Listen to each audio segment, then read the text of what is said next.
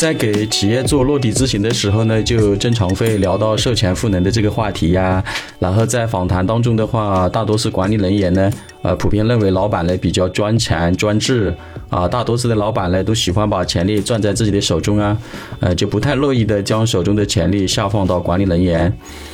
呃，但是很有意思的是，在调研的过程中呢，与老板的沟通中得知啊，发现大多数的老板呢会有一种孤立无援的感觉。啊，就是高处不胜寒的那种感觉吧。就更多的时候呢，不是老板贪恋权力不肯放钱，而是要找到值得托付、值得信任，并且能够承担风险后果的管理人员实在是太难了。那么有些管理人员认为授权赋能呢是一种利益分配的权利啊，又或者是一种有钱有势的一种标志吧等等。但其实这很可能是对授权赋能的一个误区。当老板签署人事任命书的时候呢？在人事任命书上盖上公司的公章的时候，其实就已经是在授权赋能了。那通常来说的话，至少已经授予了以下三种的权利：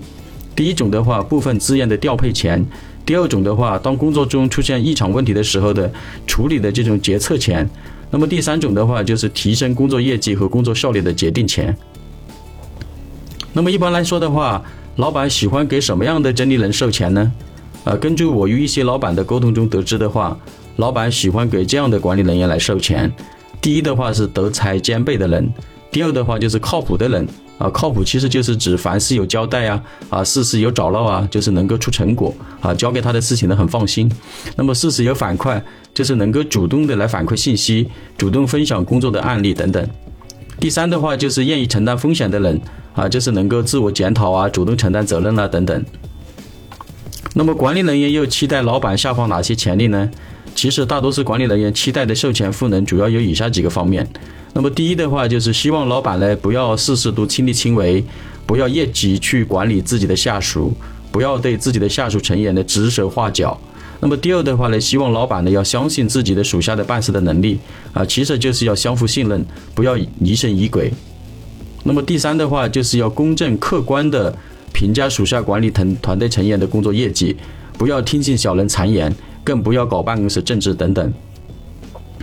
那总的来说的话，授权赋能是一种组织发展的策略，它主要的目的就是在于来激发员工的创造力跟责任感，提升组织的灵活性和工作效率。授权赋能不是简单的授予某一项特权，授权赋能它是一整套的体系，主要包括以下几个方面的内容。那第一的话就是目标的设定。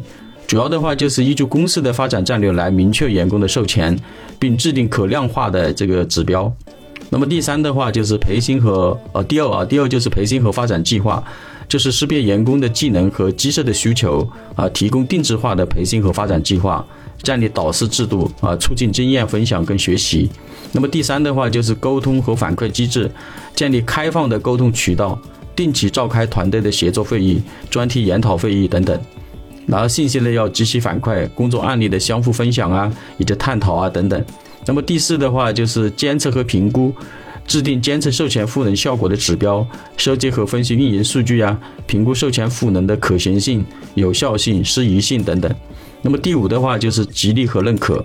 就设立相关激励的机制，鼓励员工来承担更多的责任，建立公正和透明的绩效评价机制，分享成功的案例，激发员工的动能和积极性。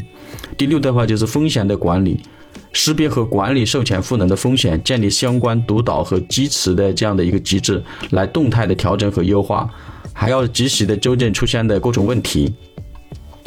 那么第七的话就是落地执行的这个计划，就是既定的计划的话要能够落地，然后制定详细的工作进度的时间表啊，以及阶段性的这种里程碑的这个成果的输出啊，啊分配具体的工作任务啊，确定责任人跟完成时间呢，然后确定相关协力的人啊，以及机器督导的人啊，并提供相关必要的资源的这种支持，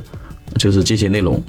啊，其实的话，总的来说，适度的授权赋能是建立相互信任的基础，也是团队协同共生的保障，有利于激发团队绩效的创造力，有利于提升团队成员的归属感。